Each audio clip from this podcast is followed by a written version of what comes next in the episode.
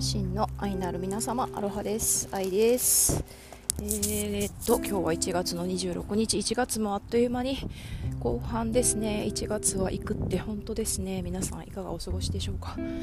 カナダバンクーバーはね霧雨が降っております。日本とか韓国すっごい雪がね大変みたいですけど皆さん大丈夫でしょうか？困った時は助けてって遠慮なく言ってください。はいギブネスの法則です。はい、というわけでね私最近本当にずっとね家に引きこもりのね隠遁生活が続いているんですけど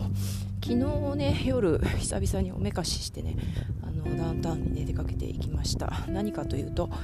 本田健さんに会いに行ってきました。というわけで、まあ、健さんがねたまたまあの娘さん娘の娘さんのねステラちゃんがあの歌手デビューするということで多分彼女のね初めての、えー、海外でのライブだったんじゃないかなと。で彼女ステラちゃんのコンサートとケンさんの、えー、講演会の抱き合わせということでね私はちょっとご縁があってスタッフとしてあの参加させていただきました。はい。でこの本田圭さんなんですけど、まあ、ユダヤ人大富豪のね教えとか、えー、何十代でねあのやっておくべき17のことシリーズとかね本当に100冊以上ねご本もね出されていてそしてポッドキャストとかね YouTube などね本当になんだろうなどう生きるかどう幸せに豊かに生きるかっていうメッセージをねもう発信され続けている。で数年前5年くらい前かな「ハッピーマネー」っていうね本を出されて英語で出されてで世界的にね有名なスピーカーたちと一緒にあの世界中でね今はいろんなイベントワークショップ講演会されていらっしゃるということでまあね皆さんご存知のっていう感じでの本田健さんなんですけど、まあ、私ももともとね例に漏れず本当に健さんのただただ 大ファンで、まあ、ポッドキャストをね聞いたり本読んだりそれでもってまあ自分がどう生きるかっていうことをあの一緒に考えさせていただいたものの一人なんですよね。でそんな中であの10年もう10年近く前なんですけど、まあ、たまたまね私バンクーバーのローカルのあので頑張る若者たちを応援するというねそういう、まあ、ウェブメディアコミュニティをね仲間と一緒にオーガナイズしていた時期がありましてでそちょうどその時にあのケンさんがね多分 TED での登壇だったのかな。あ のバンクーバーでね講演される英語でね講演されるっていうねマル秘情報がね あのゲットされてですねこれはもう捕まえるしかないっていうことであの大体何日頃に来るらしいっていうね情報をキャッチして。であのもちろんね熱いラブレターを書いたんですよね。もうとってもとってももうケンさん 大好きですと。でこういうね活動をあのしていてもう日本人のね若者たち日本人の人たちねここ応援していきたいっていうふうにあの思ってケンさんのようにね世界 世界で活躍できるようにねあの頑張っておりますのでぜひね日本人向けの講演会もねあのぜひオーガナイズさせてくださいということでメッセージを送ったんですよね。そしたらまあね本当に快くねあの OK してくださってで、まあ、ホテルのねすごい素敵なお部屋を借りて100人本当100人ぐらいのね講演会を、はい、させていただきましたんですよね。でそういうあのご縁もあってで、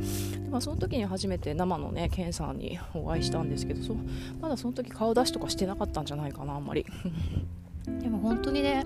なんか声とねメッセージそのままっていうか なんか私にとってはこう服の神様みたいなね本当にあのギャップのないえこんなんだったの？みたいなねえちょっとやっぱり偉そうだなみたいなそういうねがっかり感が全くないっていうかうん何ていうのかな。本当自分の持ってるねあの豊かさとか英知みたいなものをこう惜しみなくねあの出会った人一人一人にこうシェアしてくださるっていうそういうね。それでもってなんかねやっぱもともと関西人だからか 神戸出身なんですよね健さん多分ね。そう関西人だからか、まあ、そういうねなんかユーモアとか笑いとか なんかねこう気軽にね健さんハグさせてくださいみたいなハグみたいなね。すごいねなんかねこう気軽にねツンツンできちゃうっていうねあれだけのねもう世界的な方になっちゃってもそういうね いつも腕を広げてくださっているっていうそういうねあの寛大さとかさ思った方だなということで、まあ、その時にね本当にますます、はい、好きになってしまったケンさんなんですけど、まあ、それがご縁でね私も日本に里帰りした時にあのケンさんのね1日セミナーとかあのお邪魔させていただいたりしたんですよね、うん、300人ぐらいいたんじゃないかなあのセミナーは、うん、で、まあ、そんな中でねあのケンさんに言ってくださった印象的な一言がありましてそれが今でもとっても自分のね真ん中に大事に残してあるんですけどあるねその日本ねあの招待していただいた講演会、え、1日セミナーで、まあ、海外の方がね結構ね海外からいらっしゃってる方もいらあのいて私もその一人としてねあのステージに上げていただいたんですよね。一言一言ねあのなんだろう。メッセージというかね あのスピーチさせていただいたんですけどでその後でねあのケンさんに言ってもらったことが「あの愛さんはね客席側じゃないんですよ」こっち側なんですよ。ステージ側でねマイクを持ってステージの上に立ってみんなにねあのメッセージを発信していくこっち側なんだよっていうことをね、まあ、ちょっと多少言葉は違うんですけど言っていただいたんですよね。その時は多分オンラインでね仕事とかコミュニティとかもしてなかったしただまあコピーライターとしてフリーランスでどういうふうに、うん、やっていくかとかそういうことをね模索していた時代だったと思うんですよね。ででいやいやマイクを持ってステージの上に立つって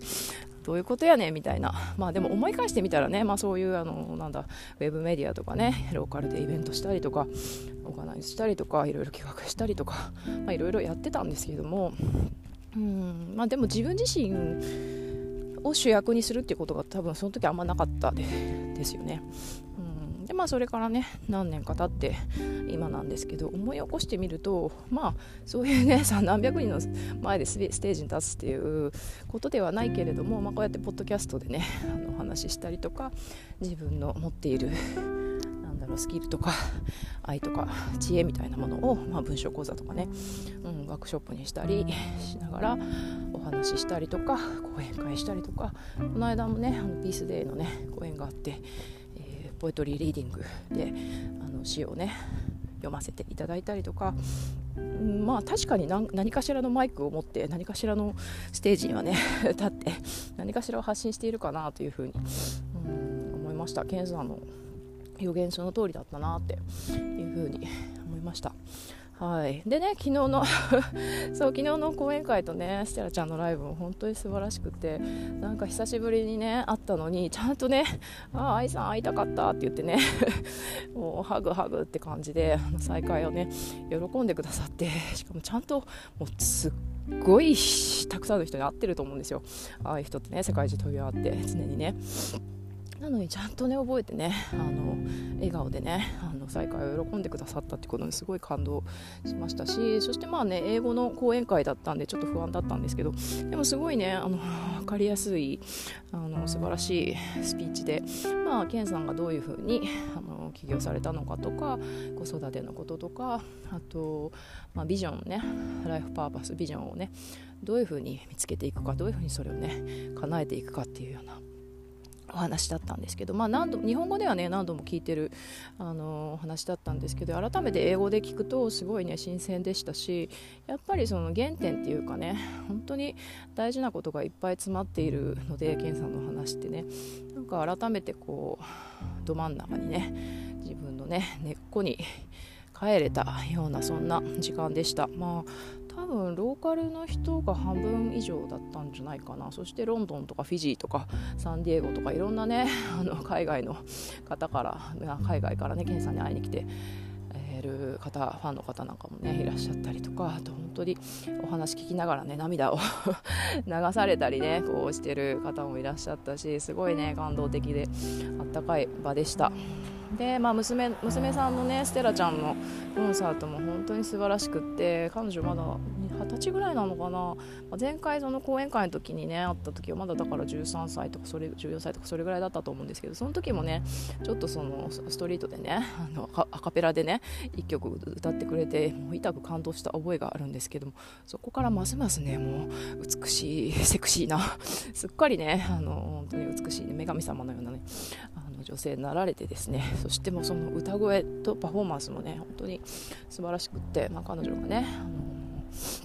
いろんな葛藤とかね闇を抱えていた時期がねあのあってでそれをどういうふうにね乗り越えていったかどういうふうに光をね見つけてでそしてそれを今ね世界に届けていこうとしているかっていう、まあ、歌詞歌詞もね自分で書かれて本当ねあの楽曲もねすごい素敵っていうかなんかこうねチャートに乗っても全然ね 違和感ないっていうか、まあ、これから乗っていくと思うんですけど。うん本当にね涙が出るようなそんな、ね、親子抱き合わせの 講演会とライブでした。はいいややっぱりねこうやって引きこもってるのも楽しいけど時々街に出てねその大好きなね人に会いに行くっていうのも本当大事だなっていうふうに思いました。そしてねそのまあミッションビジョンの話ね。そしてステレちゃんの歌に現れる。もうカゴバードなんだっけ タイトル忘れちゃったけど。そうカゴの中の鳥っていうようなねあのタイトルの曲があったんですけど。そして Into, Into the Unknown か。未知へ。未知へね。飛び出すっていうようなねそんなメッセージのねある曲だったんですけど、まあ、まさにね今私がこうね磨こうとしていることというか、まあ、ケンさんのねメッセージで一貫してねあの伝えてくださっていることであってで、まあ、それずっとねやり続けているんですけど、まあ、ゴールみたいなものってないなって思っていて常に更新されていく変容していくものであるし、うん、なので、まあ、改めてね昨日ケンさんとねステラちゃんにねもう一度こうねあの背中を押してハグハグしていただいて、まあ、今日もね自分の命をね有効活用していこうというそんなね気持ちで今おります。ケンさんステラちゃん本当にありがとうございました。感謝感謝でございます。というわけでね皆さんも、まあ、まあ、ケンさんはね私のメンターの一人だなというふうに勝手に思っているんですけど皆さんもねそんなあのどんなメンターいらっしゃいますか？そしてそのメンターさんからねいただいた印象的な一言とかねまた教えてくださると嬉しいです。はい。ではでは今日も引き続き良い一日をお過ごしください。バイバイ。